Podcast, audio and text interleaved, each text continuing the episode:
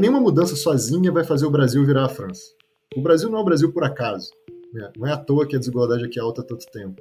Muita coisa diferente tem que acontecer para que o Brasil possa um dia chegar onde a França está. Né? Ter uma população muito mais educada, com certeza, mas isso é só uma delas. Tem que ter várias políticas públicas têm que ser diferentes, vários privilégios têm que ser eliminados, a estrutura produtiva vai ter que ser diferente, enfim, é muita coisa. É, então, qualquer mudança que a gente vai fazer, a gente basicamente vai estar dando um passo ali na margem, fazendo uma melhora que não vai ser estrondosa, mas vai ser uma melhora, vai ser algo positivo, mas a gente tem que calibrar as expectativas.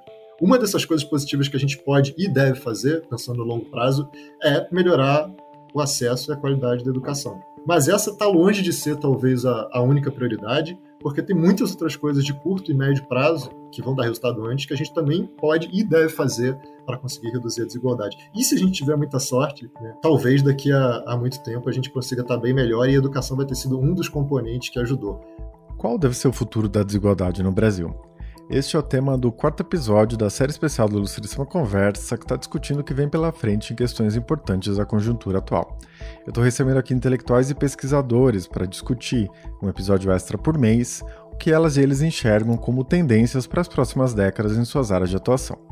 As conversas com autores de livros de não ficção continuam a ser publicadas normalmente a cada 15 dias. O nosso convidado de hoje, Pedro Ferreira de Souza, é doutor em Sociologia pela UNB, Universidade de Brasília, e é autor de Uma História da Desigualdade e a Concentração de Renda entre os Ricos no Brasil, vencedor de dois prêmios Jabuti de 2019. O livro jogou um novo olhar sobre a fatia da renda nacional apropriada pelos mais ricos e causou surpresa ao apontar que, desse ponto de vista específico, não houve grandes mudanças no país nas últimas décadas. Na nossa conversa, ele diz que as ditaduras produziram aumento da desigualdade no Brasil, mas que os períodos democráticos não foram necessariamente mais eficazes em enfrentar a concentração de renda no topo da pirâmide. A gente também falou sobre as medidas que podem fazer o Brasil ser menos desigual e sobre os entraves políticos que o combate dos privilégios do 1% ou do 5% mais rico enfrenta no país. Eu sou Eduardo Sombini e este é a Ilustríssima Conversa.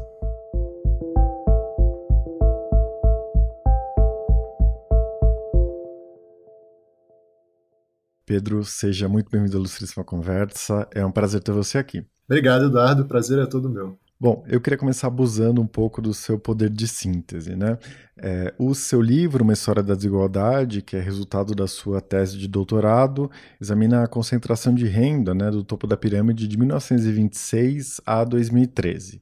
São muitas décadas, é impossível, obviamente, né, falar em detalhes desse período todo, mas uma das conclusões a que você chegou é que, embora muito persistente, a desigualdade no Brasil teve ondas, né, que estão muito relacionadas aos ciclos políticos pelos quais o país passou. Então, pensando no cenário das últimas décadas, né, que estão mais diretamente associadas à nossa conjuntura atual, você consegue resumir os grandes movimentos dessa evolução da desigualdade de renda no Brasil? É, eu te pediria para recuar até a ditadura militar, não é? que parece ter um papel fundamental para cristalizar esse padrão que a gente está acostumado a ver hoje. Claro, é, não, é, não é muito fácil, né? Vamos tentar. É, não é muito fácil, principalmente porque tem vários tipos de desigualdade, né? E, e várias desigualdades têm muitas dimensões. Então, eu vou estar falando principalmente de concentração no topo, né? De olhar para os mais ricos, que era um, acho que é um tema particularmente importante para a gente aqui no Brasil, né? O que a gente olha, assim, e que me surpreendeu bastante é que se a gente pega, vamos supor, o, o, 1964 ali como divisor de água, uma coisa que os dados revelaram que eu não esperava era que antes disso vinha tendo alguma queda na, na concentração de renda na mão do, do 1% mais rico, que é o que a gente normalmente considera ali o, o topo, né? A partir de 64, e coincidindo muito brutalmente com o golpe, né, a gente começa logo nos primeiros anos depois já ter uma inversão forte dessa, dessa tendência. Então a desigualdade começa a aumentar, ela aumenta ali até início dos anos 70. Ainda durante o milagre econômico, ela dá uma estabilizada. Depois disso, a gente entra, o ciclo acaba aí, né, esse ciclo de aumento. Né? A partir do, do 73, 74, é, tudo fica mais difícil, mais esquisito, mais instável também. Ela às vezes dá uma diminuída, de repente aumenta, fica com muito ruído. É, uma época difícil, né, com o choque do petróleo, a inflação voltou a ser um problema. E aí, nos anos 80, dá aquela pirada na série, né? Assim, é, é, a desigualdade evidentemente aumenta, mas tem alguns anos que ela parece que dá um pico muito grande, mas no fundo é, é muito motivado pela inflação, né? Assim, você determinar quanto você ganhou ao longo de um ano quando a inflação está não só muito alta, mas ela está aumentando, né? É muito difícil. Então, dá para resumir que basicamente 60 até o início dos anos 70 aumenta, tem um período ali de instabilidade, nos anos 80 aumenta de novo. Nos anos 90, em algum momento, a desigualdade caiu, em parte por causa da inflação, mas essa concentração no topo, pelo menos, de meados dos anos 90 para cá, ela é assim, forçando um pouco a barra, a gente pode dizer que ela é estável. Se a gente olhar para algumas definições, a gente vê até um pouco de aumento né, dessa concentração ali nos mais ricos, entre os mais ricos. Então, assim, sendo muito conservador em relação aos dados, eu diria assim que, na, na melhor das hipóteses, ela ficou estável, né? mas mais provavelmente aumentou um pouquinho. Então, assim, são momentos até contrários ao que a gente esperava, né? porque tem, muita gente fala sobre relação de democracia com desigualdade, e a nossa Constituição foi um marco tão grande, né?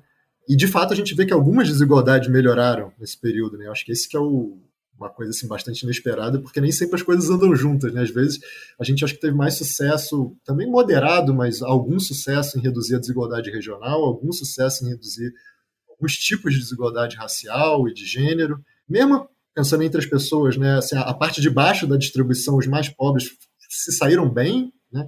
Relativamente bem, pelo menos como o resto da população é, da Constituição para cá, mas na verdade talvez o grupo que tenha se saído melhor ou que tenha conseguido manter a sua, a sua posição relativa foi 1% mais rico dos adultos, que a gente está falando aí alguma coisa entre um milhão e meio dois milhões de pessoas, né? muito elevada.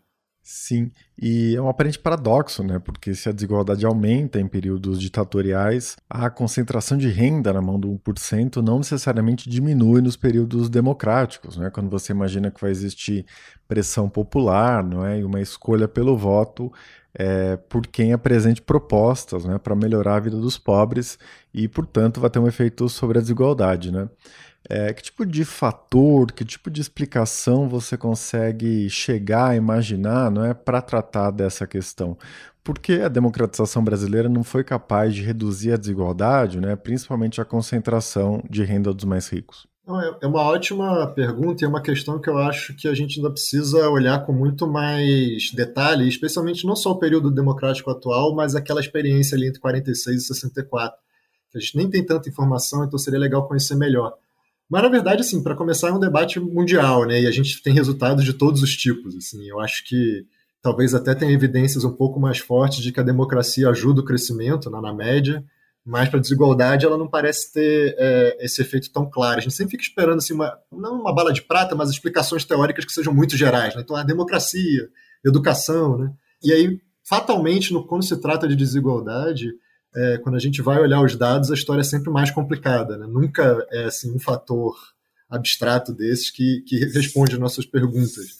E acho que no caso da democracia não é só para o Brasil, acho que vários países as evidências são meio ambíguas mesmo. De alguns tipos de desigualdade até tendem a melhorar, e eu acho que o Brasil conseguiu alguns avanços na extensão de serviços públicos, né? se pensar só, só botar as crianças na escola foi uma coisa que a gente só conseguiu depois da democracia e que tem uma, uma relação causal, né? É, o jogo democrático é, estimula de fato algumas políticas de inclusão, mas a redistribuição propriamente dita, né, você diminuir o poder de um grupo social, porque no fundo é um pouco disso que a gente está falando, né, assim, você diminuir o poder relativo de um grupo social e conseguir distribuir isso para outro grupo sem causar um nível de conflito muito alto na sociedade, é um fenômeno bastante raro, né?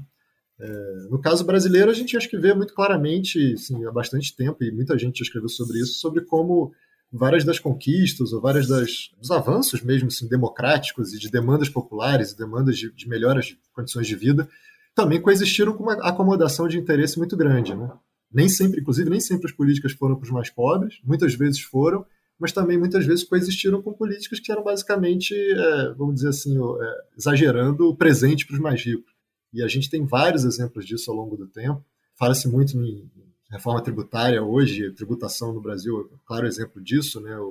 algumas pessoas estão estudando isso, quer dizer, no, no, momento em que a Constituição expandiu muitos direitos e, por, por, tabela, acabou expandindo o gasto, o gasto futuro, né? garantindo muito mais direitos sociais, é, foi um momento em que o, o, imposto de renda, por exemplo, passou por muitas reformas e, e essas reformas diminuíram as alíquotas máximas bastante. Né? Então, assim, é, são certos paradoxos que mostram que as coisas nem sempre andam juntas e é, a pressão popular aí por alguma redistribuição ou por melhores condições de vida é só um de muitos outros fatores que está tá em jogo aí. E aquela coisa, né? Assim, quando você tem uma concentração muito grande em muito poucas pessoas, né, e a gente tem isso, e eu não estou falando aqui dos bilionários, embora os bilionários também existam, A gente está falando de pessoas assim, que estão ganhando aí de 30, 20, 30, 40, 50 mil para cima, né? são muito poucos. São pessoas também que conseguem, que têm alto é, capital político, no sentido de que conseguem converter esse, esse poder econômico em poder político com muito mais facilidade. Né? Conseguem acesso, conseguem relações de bastidores, têm afinidades até é, de, de, socialização e de, e de, frequentar os mesmos meios do que a elite política. A elite política quase toda pertence a esse grupo é, desde sempre. Então, assim, é, é, muito mais difícil mudar do que, do que simplesmente a gente poderia é, supor pensando no modelo super simples de é, eleitor mediano, em que a maioria da população ela tem pouca renda, então votaria a favor de redistribuir. Inclusive porque as próprias pessoas de menor renda também não necessariamente votam para redistribuir. Existem outras preocupações que elas têm que são também totalmente legítimas. E essa experiência a gente vê muito afora, quer dizer, eu acho que a trajetória brasileira é específica, para entender o Brasil, a gente precisa olhar realmente como foi negociada a redemocratização e como que políticas públicas foram feitas, mas um padrão que se tira daí no mundo é, é isso, é, olha, ditaduras sempre são realmente boas para aumentar a desigualdade, democracias nunca, nunca foram tão boas para diminuir essa desigualdade, são boas para muitas outras coisas, para diminuir essa desigualdade do topo não necessariamente. Né? Talvez o, o único fator aí que a gente sabe que, em geral, reduziu a desigualdade é algo que a gente não, não, não, não quer que aconteça, né, que são algumas catástrofes muito grandes, que já, no século XX tem vários exemplos. De, desde a Segunda Guerra a revoluções, etc. É, a gente sabe que tem evidências de que, de fato, depois desses eventos a desigualdade diminuiu, mas aí também não vale, né, não é isso que a gente quer. Com certeza.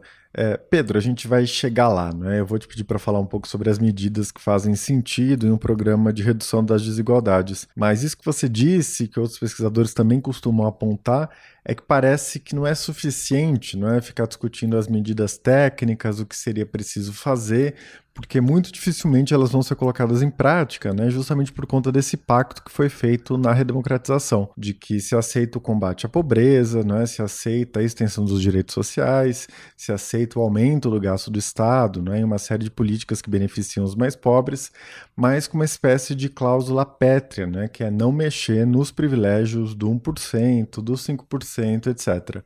É, eu fiquei pensando em um texto da Marta Rett, de dois coautores que a gente publicou na Ilustríssima, né?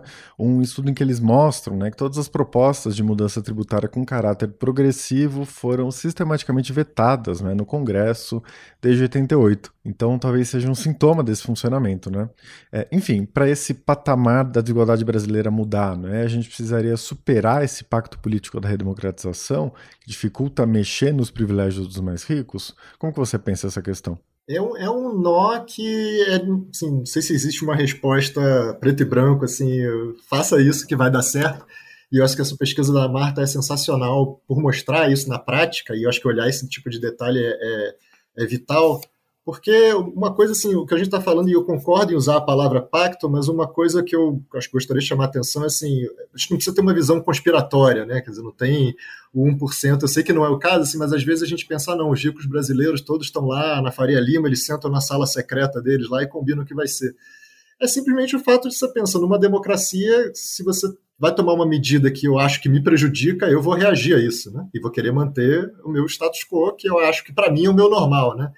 E é óbvio que o que acontece é que grupos que são relativamente privilegiados, para o padrão brasileiro muito privilegiados, eles acabam tendo um poder de resistência ou de compensar a perda, de resistir à perda, de compensar a perda, que às vezes é muito maior, evidentemente, do que a maior parte da população tem. Aquela coisa, é, se um cidadão comum tentar ir à noite no Palácio do Planalto e falar que quer uma reunião com o presidente, provavelmente não vai ser recebido, mas alguns empresários específicos conseguem, etc. Né, então, assim, acho que o drama de uma sociedade muito desigual é que, como o poder econômico é distribuído de uma forma muito desigual e você consegue converter esse poder econômico em outros tipos de poder, político, social, cultural, é, acaba sendo muito difícil você é, conseguir impor uma direção para mudanças. Acho que um problema que a gente tem é esse, que, é, que chega no que você falou, é a gente pode, às vezes, ter uma grande conquista e aprovar uma política que seja muito boa e muito redistributiva. O difícil é conseguir aprovar essa política, ela vai ajudar a gente a melhorar um pouco, e aí no dia seguinte a gente já começa a trabalhar em outra política que vai ajudar a gente a melhorar mais um pouco e assim por diante. Né? Eu acho que esse seria um sonho, o sonho da redemocratização brasileira é essa, né? Assim, a gente não está fazendo uma revolução, a gente entende que revoluções podem dar muito errado, pode ser a miséria coletiva. Então a gente vai tentando fazer reformas progressivas até chegar no nosso, no nosso objetivo. O problema político de fundo é que às vezes a, gente até tem apelo popular para conseguir passar uma medida que seja muito boa, né? Por exemplo, o que era o Bolsa Família, de repente, no, durante a pandemia, ele foi expandido brutalmente e funcionou muito bem naquele período crítico, calamitoso, etc. O que a gente não consegue é fazer isso e impedir que, por outro lado, algumas jabuticabas ou alguns jabutis sejam postos na árvore junto. Né? Esse que é o, o X da questão. E aí que vira uma questão que não é mais técnica, mas uma questão de ter uma coalizão política que fale, é, que sustente o governo e fale, não, a gente quer medidas de mais bem-estar para uma parte da população. O jeito melhor isso é a gente tributar os mais ricos ou, ou promover algum tipo de redistribuição, porque afinal, se eu te dou um benefício, mas ao mesmo tempo eu cobro mais imposto para poder pagar esse benefício de você, eu não estou efetivamente redistribuindo muito. Só que a gente vai bloquear tentativas de minimizar perdas ou de contrabalançar gente vai bloquear esses jabutis. Né? Então, vou dar um benefício para os mais pobres, mas eu não vou dar um perdão de dívida para os mais ricos, ou não vou dar um novo subsídio para alguma indústria, ou não vou dar um, um reajuste para os juízes federais, ou nada do tipo. Né? E, e, o sistema político brasileiro não tem essa capacidade, ou, ou a gente nunca conseguiu construir uma coalizão que vai muito além de qual é o partido que está no poder, né? mas assim, um bloco coeso no legislativo e no executivo que fale, não, isso aqui vai ter consequências ruins para a nossa desigualdade, a gente tem que resistir. Tem um custo muito alto fazer isso. É muito sedutor também você usar esse tipo de coisa como moeda de troca, mas é assim que a, que a situação vai se, se reproduzindo. Sem que necessariamente haja uma grande conspiração nem nada, né? Assim, acho que é, acaba sendo uma dinâmica que olhar, ler o jornal todos os dias é muito instrutivo, assim, de como todo dia tem algum representante de algum grupo ou de algum setor é, dizendo como aquele setor está sendo prejudicado e como eles geram empregos e como o futuro do Brasil depende de dar incentivo, etc. E daqui a pouco você vê aquilo já foi aprovado e, e por aí vai. Né? Acho que a política democrática, em geral, é, tem problemas em bloquear esse tipo de coisa, até porque algumas coisas de fato ajudam o crescimento, né? então assim, não, é, não dá para dizer. É, seria fácil também dizer que não, não posso dar nenhuma solução vá é, beneficiar só alguns poucos, porque algumas coisas podem ser boas para o Brasil, de fato, né? pode ter um retorno social maior, então tem que ser meio no caso a caso, mas tem que saber bloquear. Isso a gente não consegue, né? Assim, o teto de gasto, por exemplo, era uma tentativa talvez ingênua demais de tentar obrigar isso a acontecer na prática, ou pelo menos no nível da retórica, né? O argumento era de que era vamos obrigar essa disputa a acontecer na prática, do tipo para gastar mais alguma coisa vai ter que gastar menos em outra. E o que a gente viu na prática é que, na hora que ele se tornou restritivo, ele virou letra morta. Né? Você foi criando exceções, e algumas exceções para dar benefícios para mais pobres, outras exceções para dar benefícios para ricos e assim por diante. Né? Então, é, é, um dilema da política democrática, é um dilema da política democrática brasileira que passa muito mais na seara de quem quiser construir uma coalizão do que na solução técnica mesmo. Né? Bom, no começo você falou dessas balas de prata, né, sempre levantadas para tratar das desigualdades. Você citou a democracia e você citou a educação. Eu fiquei pensando em outro artigo que a gente também publicou, não é, do seu ex-orientador, o Marcelo Medeiros, em que ele tenta fazer um balanço desse debate e dizer, olha, a educação é importante, não é, mas ela não muda nada a curto prazo, não é, do ponto de vista das desigualdades, é, e não muda em um nível que as pessoas geralmente esperam, não é? Então, essa espécie de fórmula mágica, né, que a gente vai investir em educação, as pessoas vão se qualificar, elas vão arrumar empregos melhores e dali 10 anos o país vai ser completamente diferente. Enfim, como você pensa esse debate da educação dentro da questão das desigualdades? Que papel, que peso ela pode ter? Não, com certeza é um, é tema central e, no, no, caso brasileiro, então, discutir né, por que, que o Brasil, a desigualdade aumenta ou diminui, a educação sempre é central e acho justo que seja pelo menos até certo ponto. Embora eu concorde muito com o trabalho do Marcelo, acho que ele é muito iluminador assim, do, de muitas coisas. Porque o que acontece? Assim, existe uma vertente relacionada ao capital humano, né? Assim, pessoas que acham que a, a, política brasileira tem um histórico muito grande de menosprezar o papel da educação para o desenvolvimento do país como um todo, né? não só para reduzir a desigualdade, mas para tornar o país mais próspero. E essas pessoas estão certas, isso é verdade. Né? Durante muito tempo a gente teve um descaso muito grande com a formação das gerações futuras e com o investimento em, em capital humano. Né? Assim, a ideia era vamos construir indústria, as indústrias de base, etc., etc., as grandes obras, e isso vai ser o suficiente, e evidentemente não é. Então, esse é um ponto que com certeza tem razão.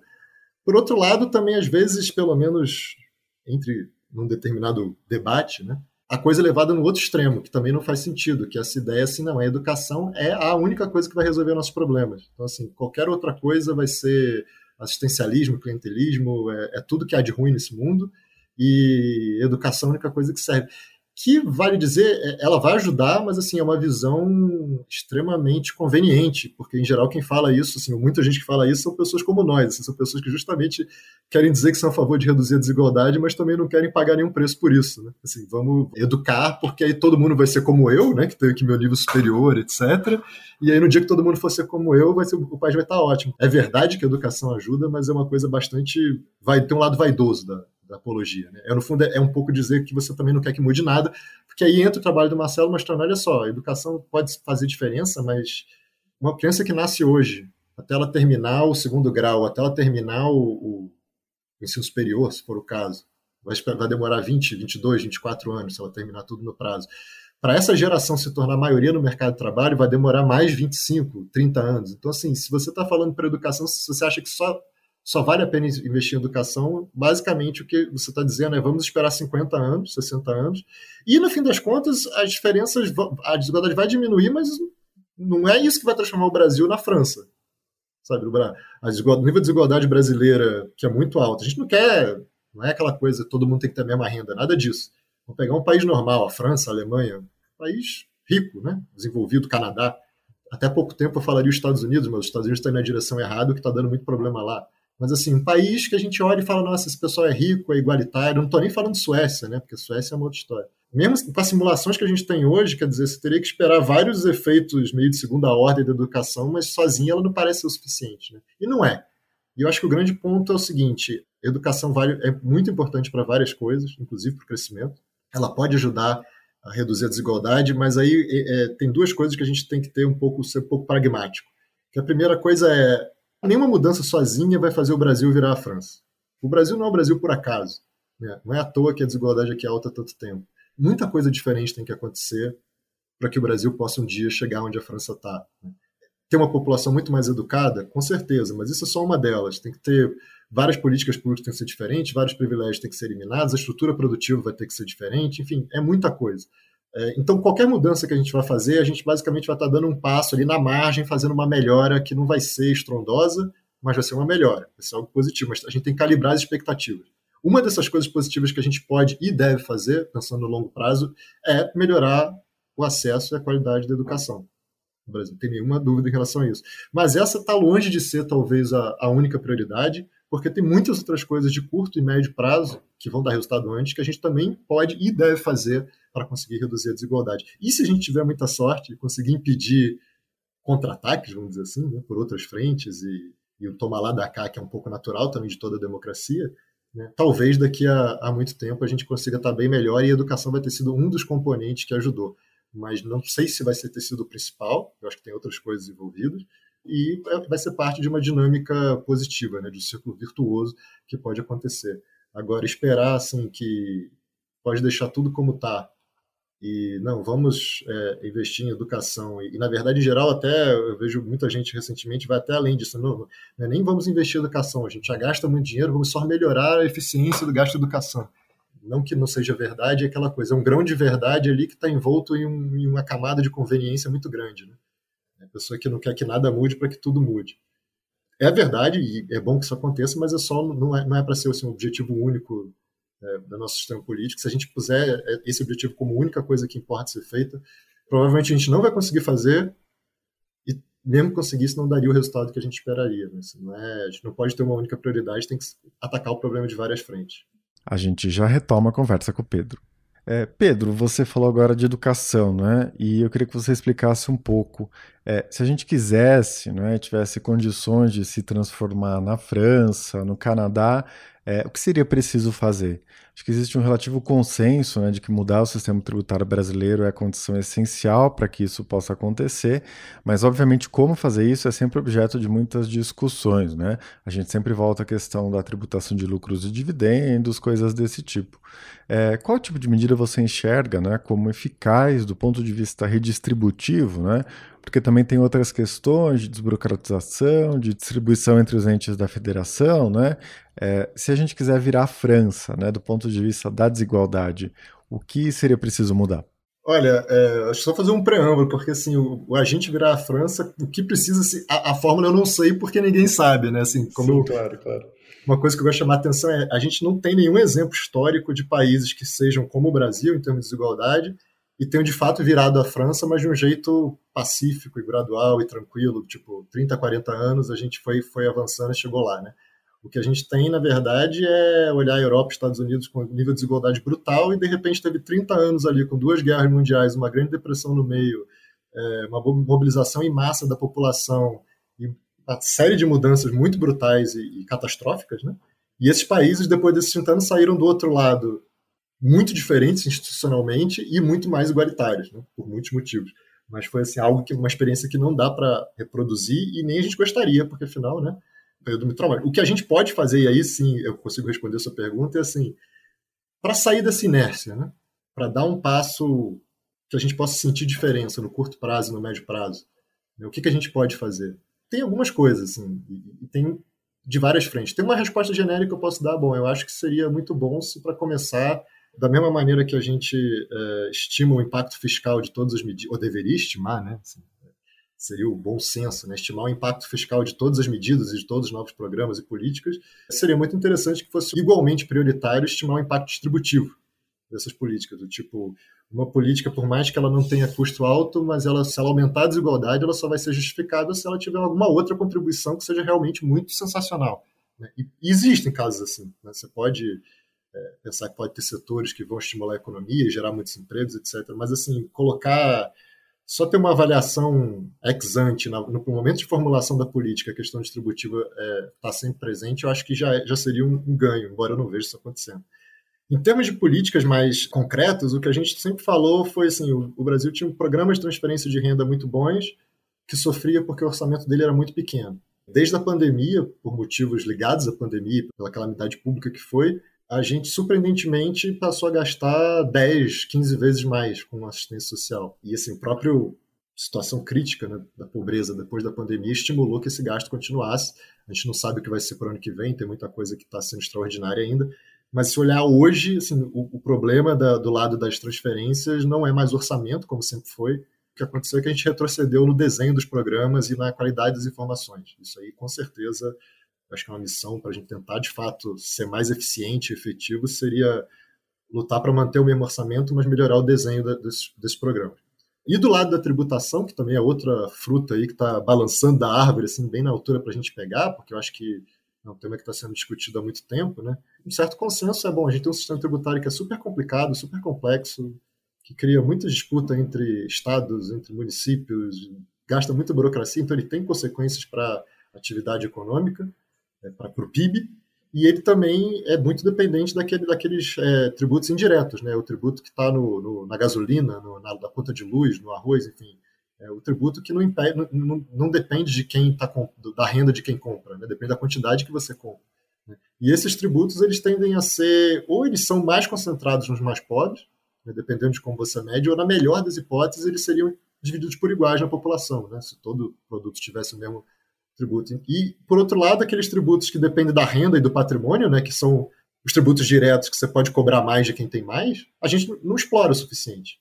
Então, assim, tudo isso é para falar basicamente o sistema tributário brasileiro não é, para mim, do ponto de vista distributivo, não é um problema se a carga tributária é alta ou baixa, mas a composição dela, né? E seria altamente recomendável fazer reformas do tipo você é, simplifica e reduz o, o, que, o que todo mundo está pagando, o imposto sobre o ICMS, sobre a gasolina, ou enfim, é, é, sobre cesta básica e produtos de consumo, e você compensa isso cobrando mais em IPTU, IPVA e principalmente no imposto de renda. Né? Acho que isso é o, o, o feijão com arroz assim, do, do, que a gente poderia fazer. Os defeitos, do, por exemplo, do imposto de renda hoje são muito conhecidos. É claro que ninguém gosta de pagar imposto de renda, né? quando chega lá abril, março, abril, você fica lá todo mundo catando aquele recibo velho do médico do ano passado para tentar deduzir alguma coisa mas esse tipo de coisa, né? É, eu pago meu plano de saúde todo mês, eu sei que quando chegar na declaração eu vou deduzir isso da minha renda, então na prática, né, o 27,5% ali do, do meu plano de saúde está sendo bancado por uma dedução é, é que o Estado está me oferecendo. Né? Isso para todo mundo, para todo mundo que está na última alíquota. Isso é, é um, um, gera uma situação muito desigual, né? Quer dizer, acaba em certos casos, se você pagar um plano muito caro, o que o Estado gasta te devolvendo dinheiro disso é mais do que ele gasta per capita com o SUS na população. A mesma coisa dos lucros e dividendos que você mencionou, né? O fato de que está todo mundo, todo mundo, muita gente está virando PJ, né? é, em alguns ramos da economia, quase todo mundo é PJ, né? que tem uma carga tributária muito mais baixa é, e não paga, né? e aí você distribui o lucro e dividendo para você e você não vai pagar o imposto, em vez de, de pagar até 27,5%, você vai pagar 15% ou 20%, dependendo da sua, da sua situação, ou se você for, tiver no simples, às vezes é menos ainda. Então, assim, é um, é um buraco que, obviamente, tem que ser tampado pelo menos assim, tratando todos os rendimentos como rendimentos iguais, né? Assim, sem, sem discriminar e acabar cobrando mais, porque no fundo a gente está cobrando mais de quem trabalha, da renda do trabalho, do salário, do que da renda do capital. Né? O ideal seria tornar as alíquotas o mais perto possível. Você vai compensar, tudo bem, você reduz a alíquota lá da pessoa jurídica para também não inviabilizar a empresa, não é isso que se trata. Né? É de aumentar a redistribuição e a progressividade. Acho que tem muita gente, assim, os números vai, as pessoas vão discutir muito, mas a ideia de que isso é algo desejável, uma direção desejável para a gente ir, eu acho que é bastante disseminada, né? Assim, muito, a cada ano mais, né? Se simplificar os tributos indiretos e diminuir o, o, peso deles e, ao mesmo tempo, tornar o imposto de renda mais progressivo, poderia se, se, considerar tudo como rendimento tributável, você limitar as deduções e você até criar novas alíquotas, né? A maior parte dos países que são parecidos com o Brasil tem alíquotas de até 35%, né? Não é nenhum nada, nada de outro mundo, nada que fosse né, revolucionar nada, seria só um passo adiante eu acho que seria uma maneira de você dar uma aliviada né, na, na, população mais pobre e reduzir a desigualdade ao mesmo tempo, que é o que a gente gostaria né, que acontecesse. Agora, como você falou do estudo da Marta, mostra muito bem, o que a gente vê em geral é o oposto, né? São propostas, às vezes propostas que não vão a lugar nenhum que o parlamentar faz só para acenar para sua base, né? Mas de criar mais deduções e mais isenções e, e, e mais casos especiais para as pessoas se protegerem. Então, acho que é um, é um, um nó político difícil assim, de, desatar. Né? Mas seria assim, uma receita de curtíssimo prazo. Né? O governo falasse, eu tenho, quero gastar, posso gastar meu capital político. Pô, vamos tentar melhorar o sistema tributário, vamos também simplificar. Né? Tem uma, uma reforma que está tramitando a isso, que só lida com a tributação indireta, e ela já ajuda muito, porque ela tenta unificar todas as alíquotas indiretas num produto só.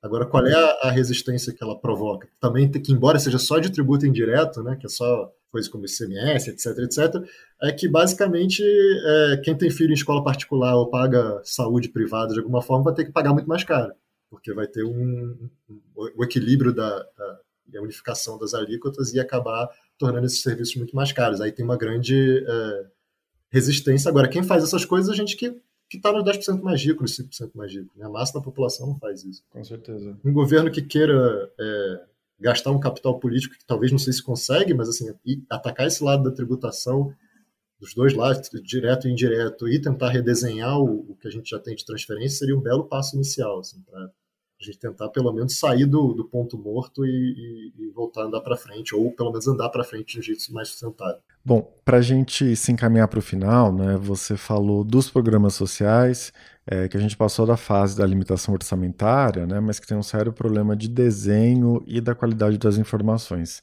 É, eu acho que eu sei do que você está falando, mas eu queria que você explicasse seu ponto de vista, né, e como você imagina a evolução do Auxílio Brasil, né, e que tipo de medida você considera mais efetiva para que o programa tenha um impacto redistributivo mais forte. É, o, o, Auxílio Brasil, assim, ele tem um, ele foi criado, ele é muito recente, né? Ele foi criado em novembro, dezembro do ano passado e, e em janeiro ele aumentou o valor para 400 e mais recentemente para 600. A gente não sabe se em janeiro ele vai continuar com 600. Aparentemente ele volta para 400, mas enfim, é, a gente não sabe o que vai ser. Então ele ainda tem um, problema adicional de ser recente, que é o fato que a gente não tem dados bons para avaliar ele, como, como ele está sendo, qual é o impacto dele ainda provavelmente só vai ter ano que vem informações relativas a esse ano, né, de 2022, então a gente sempre está correndo um pouco atrás porque a gente precisa dos dados.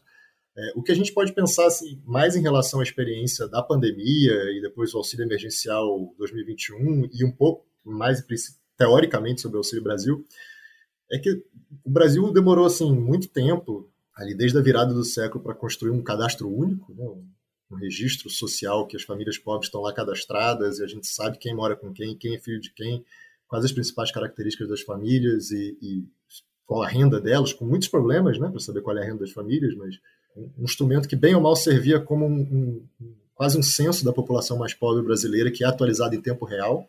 Né, demorou-se muitos anos para construir, com auxílio dos, da assistência social nos municípios, né, um sistema que funcionava incrivelmente bem, assim, surpreendentemente bem, eu diria, é, em termos de, de ser capaz de identificar quem são os mais pobres de fato, de separar os mais pobres dos menos pobres, não perfeito, longe de ser perfeito, mas demorou muito tempo, contando com a, a colaboração de muitos dos prefeitos.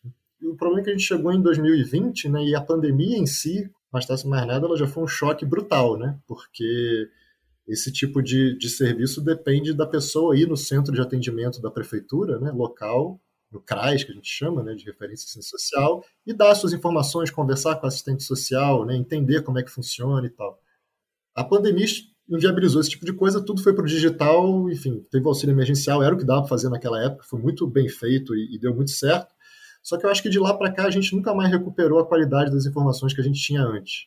A gente hoje tem um sistema que é meio digital, meio presencial, e eu acho que ele não está captando. A gente tem alguns indícios de que eu posso estar até errado. Acho que ele não está captando bem as informações de ninguém, como era antes. O financiamento desses centros de assistência social está muito defasado, eles estão muito sobrecarregados.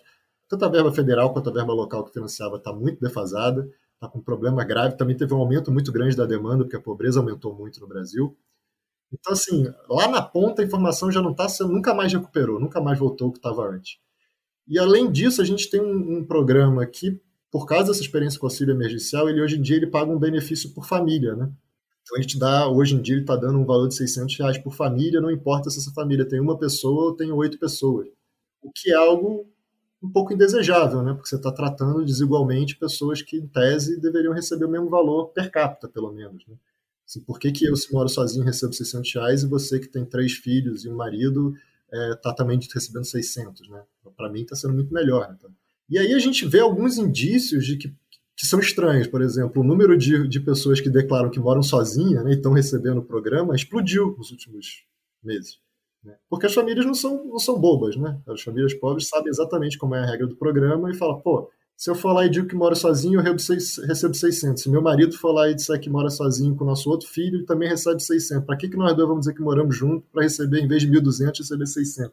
A gente não sabe em que medida, em qual é o grau que está acontecendo, mas a gente sabe que, tipo, multiplicou por quatro, alguma coisa assim, o número de famílias que se diz unipessoal, né, como a gente chama. E isso me parece um problema de informação muito, de desenho, que está acentuando um problema de informação muito grave.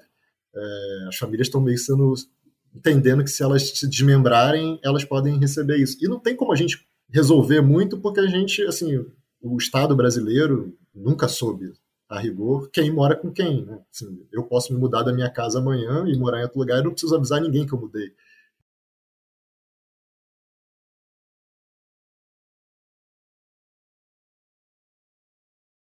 É, e isso é muito difícil, ainda mais se você pensar que tem muita gente em lugares que não são legalizados. Enfim. Então, vai, então, assim, você está dando um incentivo muito grande para as famílias fazerem isso, o que está diminuindo provavelmente a eficiência do seu programa. Em que medida isso está acontecendo, a gente vai descobrir em breve aí, no ano que vem, quando a gente tiver os dados.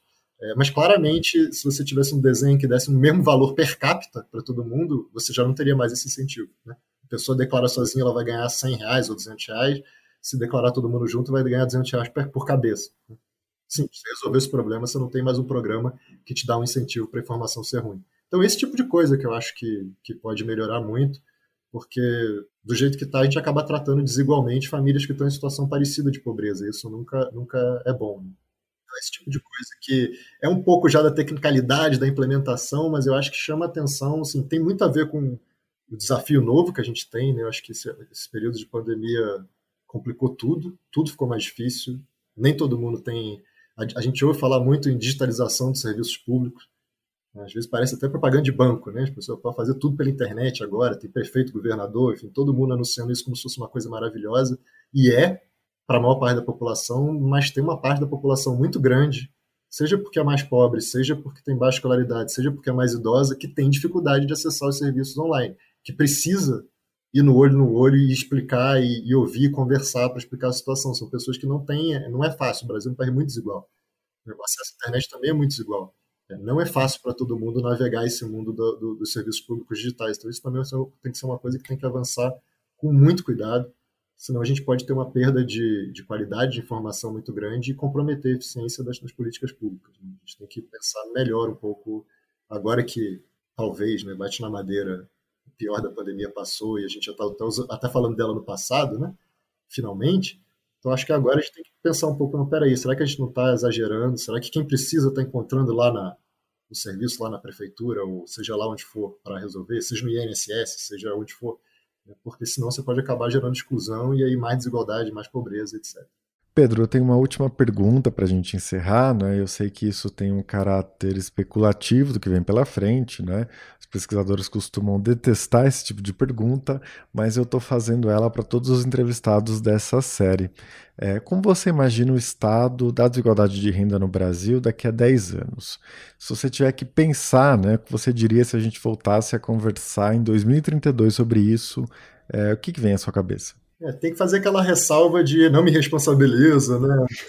é, é, o risco do freguês consumir essa informação ou não, esse tipo de coisa, que é o jeito também da gente de me proteger aqui. Uhum, claro, claro. Mas, assim, sinceramente, no caso brasileiro, e eu acho de outros países também, mas no caso brasileiro específico, a nossa desigualdade ela é tão alta e tão resistente que aquele assim, o melhor palpite é sempre apostar que as coisas vão continuar mais ou menos como estão. Porque, por um lado, é, é muito difícil imaginar a desigualdade piorando muito?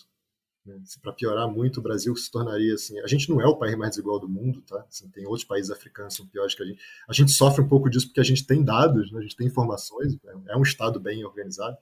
Mas, assim, é, se a desigualdade aumentasse muito, aí sim o Brasil seria, seria o país mais desigual do mundo. Então é um pouco difícil imaginar isso acontecendo.